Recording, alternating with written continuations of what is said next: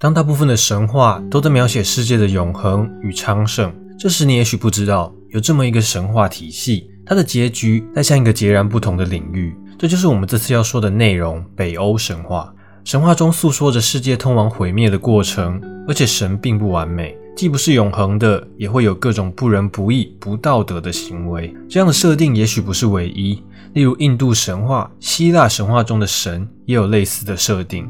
它作为漫威电影宇宙中不可或缺的部分，是什么原因让漫威愿意选择北欧的神话作为主要发展的背景呢？这个部分我们也来在影片后段好好聊聊。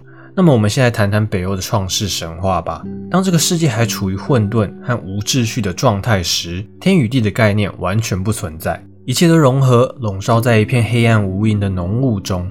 这是个让人迷失的虚无之地。不知道过了多久，在这片广大的不毛之地中央，出现了一个无底深渊，叫做金恩加之沟，里头弥漫着寒雾和无尽的神秘。后来，在深渊的中心泛着微光，出现了一道名为赫瓦格密尔的泉水。这在微光下诞生的不竭之泉，有着源源不绝的泉水，供应着十二条大河。而其中最大的一条河含有剧毒，最初的巨人血液中就含有这种毒，因此巨人都是邪恶的。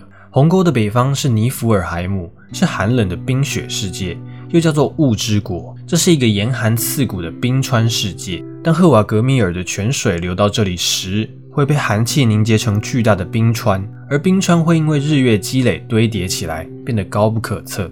久而久之，冰川会因堆叠的太厚而无法承受自重，于是崩塌掉入深渊，并发出雷鸣般的巨响。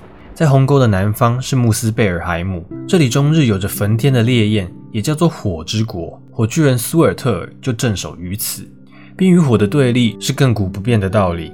每当冰川滑落，苏尔特尔就会挥动手上那柄火星四射的烈焰之剑，愤怒地劈向北方涌来的如山巨冰。这不仅制造出更大的声响。还将滚滚的热浪引向了北方的尼弗尔海姆。北方冰川在南方热风的不断吹拂下融化成水，然后再蒸发成蒸汽向上升腾，最后被周遭的寒气侵袭，凝结成霜雪飘落下来。就这样，在这冰火五重天的交互作用下，伴随着水的形态转换，诞生了双巨人的始祖尤米尔和一头名为欧德姆布拉的母牛。尤米尔靠吸着母牛的乳汁为生。而欧德姆布拉则靠舔食寒冰之下的岩岩过活，舔着舔着，岩岩下方居然露出人的一缕头发，听起来有点恐怖。但母牛仍不停地舔着。之后，人头破冰而出，然后一位魁梧的人形生物站了出来，这就是北欧众神之祖布利。随着布利的降生，他的儿子鲍尔也紧随其后。在母牛的养育下，尤米尔变得非常健壮。有一次，在他吃饱喝足之后，便沉沉睡去。醒来之后，在他的双臂之下，竟然生出两个一男一女的巨人，分别是智慧巨人密米尔，具有极高的智慧天赋，和女巨人贝斯特拉。接着，从两腿之间生下了六头巨人，六头巨人又马上生下了贝尔格米尔，成为了双巨人族的祖先。而由于欧德姆布拉的乳头数量有限，双巨人和神族又都有了自己的后代。因此，无法避免的，为了生存与发展，两族终日征战。在一次战争后，鲍尔把敌方阵营的女巨人贝斯特拉抢了过来。贝斯特拉看到鲍尔，心想：这男的也太好看了吧，巨人族完全没法比呀。于是演了一出嘴上说不要，但身体却很诚实的戏码，放弃了逃回巨人族。年貌相当的一神一巨人生下了三个孩子，分别为长子奥丁、次子威利以及三子菲。这下神族如虎添翼，一下就扭转了焦灼已久的战局。祖孙三代合力打倒了双巨人尤米尔。当尤米尔撒手归天时，伤口喷出了大量的血液，就如溃堤的洪流一般泛滥成灾，不仅淹没吞噬了自己，还有不少的同族后代。只有贝尔格米尔和少数巨人残重侥幸逃脱。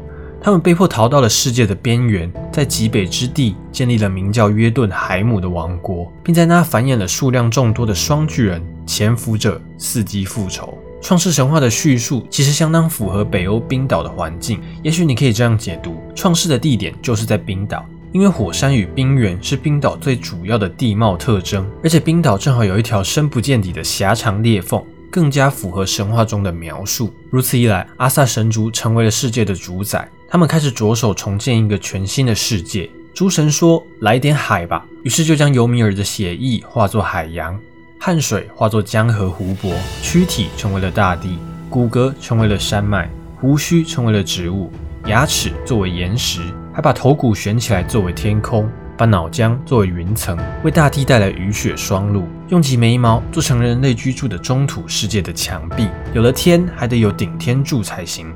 然而，诸神虽然个个强壮，但这种苦差事可没人想做。于是，他们把尤米尔尸体上最先孵化出来的四条蛆虫，变成了四位强壮的矮人，让矮人扛着天空的四个角，分别为诺德里、苏德里、奥斯特里、威斯特里。说到这里，必须提一下北欧神话中的一个很有趣的设定：种族的名字就只是名字而已，并不一定会对应其字面的形象。比如矮人不一定就非常矮小，巨人也不一定就非常巨大，尤其是女巨人，体型与正常的人类神族是一样的，男巨人就不一定了。当然，在影视作品中，为了更好的进行区分，还是会塑造一个与字面意义较为相近的形象。我们回到我们的故事。为了点缀单调的天空，诸神还捕捉了火之国穆斯贝尔海姆的火花，将这些大小不一的火花镶嵌进天空，化为闪亮的星辰。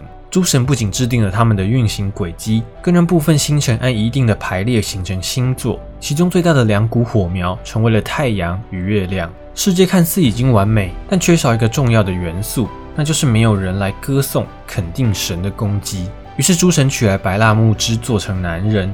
榆树枝做成女人，并由奥丁赋予他们生命和灵魂，威力赋予他们情感和欲望，飞给予他们仪表和语言，然后将这对北欧版的亚当与夏娃安置在中土世界繁衍生息。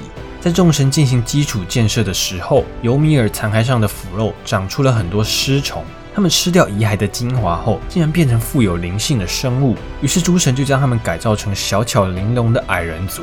并赋予他们超人的智慧与魔法。这样的矮人被分为两类：肤色黝黑的，生性诡诈狡猾，而且贪财好色。他们被诸神逐于地下的斯瓦塔尔法海姆居住。这个地方也被称为黑暗原野，是北欧传说中侏儒或黑暗精灵的住所。他们擅长打造武器和首饰，且手艺精良。价格公道，但诸神禁止他们白天到地面上活动，若有违背，就会立刻被石化。因此，黑侏儒们对诸神的歧视很不满。他们表面上对诸神顺从，其实背地里偷偷搞着小动作。为诸神打造武器时，会在武器上附加诅咒，让神作战失利；也会在为女神制造的首饰上附加诅咒，使其变为淫荡的荡妇。而另一类肤色白皙、性情温良的矮人，被称为精灵。诸神允许他们居住在尤米尔眉谷上的一个叫雅尔夫海姆的地方，这地方被称为精灵的国度。在这里，精灵可以随意飞来飞去，几乎什么事都不用做。白天打理一下花草植物和花鸟鱼虫，尽情嬉戏；晚上就在草地上生火狂欢，活得悠闲自在。在安排完诸如的事物后，诸神在奥丁的带领下。来到了永不封冻的伊芬河边，这里有一个平原，名为伊达瓦尔德平原，在此兴建了自己的家园阿斯加，并立下誓言，在此圣地永不许发生流血事件。在诸神完工后，已经没有精力来修建围墙，于是广发告示，招募能者。这时，一个双巨人工匠声称能在三个冬天内修建高耸入云、绵延千里的围墙，但他并不想要金钱作为回报。而是让爱神弗雷亚成为他的妻子，且要求太阳与月亮之神也归他所有。众神一看，你这单枪匹马的双巨人，怎么可能造得完呢？完全不相信他能完成如此庞大的工程。于是诸神先假装同意他的要求，但也将条件改得更为严苛，那就是巨人必须在一个冬天里完成所有的工程，而且不能有其他人帮忙。倘若无法完成，还要以性命作为违约金。没想到巨人居然答应了这样的条件。不慌不忙地开始工作了。没多久，一堵崭新的围墙耸立了起来，并且以奇迹般的速度不断增长着。若是按照这个速度下去，冬天还没结束，巨人就会完成工作。到底他是怎么做到的？众神发现，巨人施工之所以如此神速，是因为他有一匹叫做斯瓦迪尔法力的神马。这匹神马昼夜无休地用神力为巨人运来一块又一块的巨石。在春天降临的前三天，雄伟的围墙就已经耸立在阿斯加的四周。只要城门一建好，整个工程便宣告完成。此时，诸神开始紧张与后悔。按照约定，当完工的时候，他们就要交出美丽的女神以及太阳和月亮。到时候可不就天昏地暗了吗？这时，诡计多端的洛基心生一计，让一筹莫展的诸神无不拍手叫绝。计划是这样的：洛基将自己化身为一头漂亮的小母马，在巨人睡觉时靠近连夜施工的斯瓦迪尔法力。洛基发出母马求偶时的低吼声，引爆了斯瓦迪尔法力内心的欲火。他停下工作，奔向这匹漂亮的小母马。随着洛基化身的小母马往远方跑去，斯瓦迪尔法力被骗到偏远的地方。如此一来，巨人便无法如期完工，最终被雷神索尔的锤子砸烂了头。后来，神奇的事情发生了，斯瓦迪尔法利还真的追到了洛基化身的小母马，两马还因此产上了一匹混血八体神驹，其能力远远超越天上人间任何一匹马，据说可以日行千里，最后成了奥丁的专属坐骑，得名斯雷普尼尔。接着，我们来简单聊聊一下漫威为什么选择北欧神话吧。在漫威宇宙中，其实并不只有北欧神话，希腊神话、印度神话也是有的。而说到漫威，就不能不提一提竞争对手 DC。漫威宇宙最主要的神话体系是北欧的神话世界观，而 DC 则是希腊神话。这点可以从神力女超人与雷神索尔这些作品中轻松区分出来。我们现在谈谈 DC 为何主推希腊神话世界观。在 DC 早期的建构中，其实是有偏向北欧神话的设定，有奥丁、洛基等等。但在后来的神界战争中，神界爆炸崩坏所散发出的冲击波击中地球后，希腊神话中的众神随之诞生，经历了泰坦神克洛诺斯、神王宙斯的统治时代。在 DC 宇宙中，地球上的神灵就变成多是来自希腊神话体系。而无北欧神话了。而 DC 成立于一九三四年，漫威则成立于一九三九年。虽然两家公司相差的时间不长，但 DC 先入为主，部分英雄选择了以希腊神话为背景，其实就是认为希腊比北欧神话传播范围更广，影响力更强。事实上也确实如此。为了做出差异化、做出特色与获取利润空间，漫威后来只能选择以北欧神话为主体的大背景。或许是因为希腊神话大家早已耳熟能详，缺少了新鲜感，DC 和漫威比起来才略显弱势。网络上有一句顺口溜是这样说的：“希腊烂大街，日本有情绪，中东苏美尔，欧洲凯尔特，听都没听过，只能拜奥丁。”当然啦，这只是开开玩笑，但也许能反映出大家心中为什么会对北欧神话充满好奇。好啦，那这次影片就到这边了。如果喜欢这些影片，不要忘记喜欢或分享。想看到更多相关内容，可以订阅我以及开启小铃铛。那么，我们下次见。